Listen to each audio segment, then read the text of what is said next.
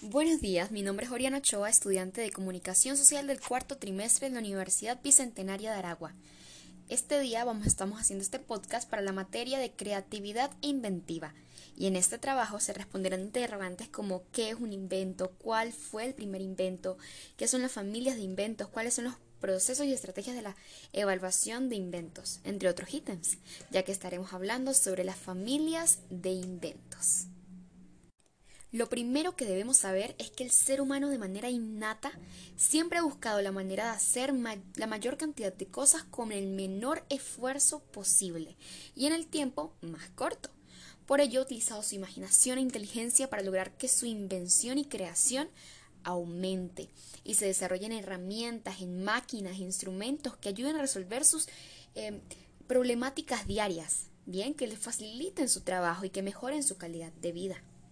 Por lo tanto, el primer tema a abordar es ¿qué es un invento? Esto se trata de algo nuevo que sirve para la humanidad, ya sea un objeto, una técnica un proceso que posea características novedosas y transformadoras. Bien, es el resultado de crear e innovar. Inventar implica el hallar o descubrir algo nuevo. ¿Ok? Se puede obtener eh, protección legal de, por medio del registro de un, patente, de un patente siempre que la invención sea novedosa y única.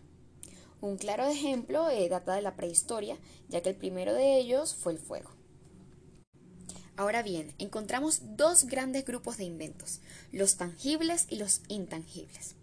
Los tangibles son todos aquellos artefactos o dispositivos que cumplen una tarea en el mundo físico, facilitando una actividad o iniciándola. Por ejemplo, la máquina de vapor creada por James Watt. Bien, los intangibles son todas las ideas, programas, procedimientos, normas que al aplicarse proporcionan una mejor manera de trabajar. Por ejemplo, programas de computadoras, recetas de cocina, entre otros. Por otra parte, los inventos tienen familias y estas son eh, aquellos grupos de inventos que realizan la misma función o una parecida y establecen relaciones entre sus características, entre los diseños de las diferentes épocas y eh, saber cómo han evolucionado esos inventos a través de los años es indispensable. Por ejemplo, vemos la evolución del lápiz, luego pasa el portaminas, el lapicero, tienen la misma función por ello están en la misma familia de inventos. Para conocer mejor los inventos se aplica el siguiente proceso. Primero se da la identificación de los miembros de la familia del invento que se desea comprar y relacionar. Ahora, luego se, da la selección de variables, luego la identificación de semejanzas y diferencias y por último el establecimiento de relaciones. Es indispensable también identificar el invento, la comparación del invento con sus ancestros, la comparación del invento con los miembros actuales de su familia y la formulación de relaciones y conclusiones. También encontramos dos tipos de evaluación, la interna y la externa. La interna consiste en comparar las características de un objeto o situación con ciertos criterios internos, bien logrando determinar si el objeto cumple con la función para la cual se diseñó. La segunda, es decir, la externa, consiste en comparar dos objetos o situaciones mediante el uso de criterios externos, Bien, permitiendo detectar, ventajas y desventajas. Un claro ejemplo de las familias de inventos son los televisores.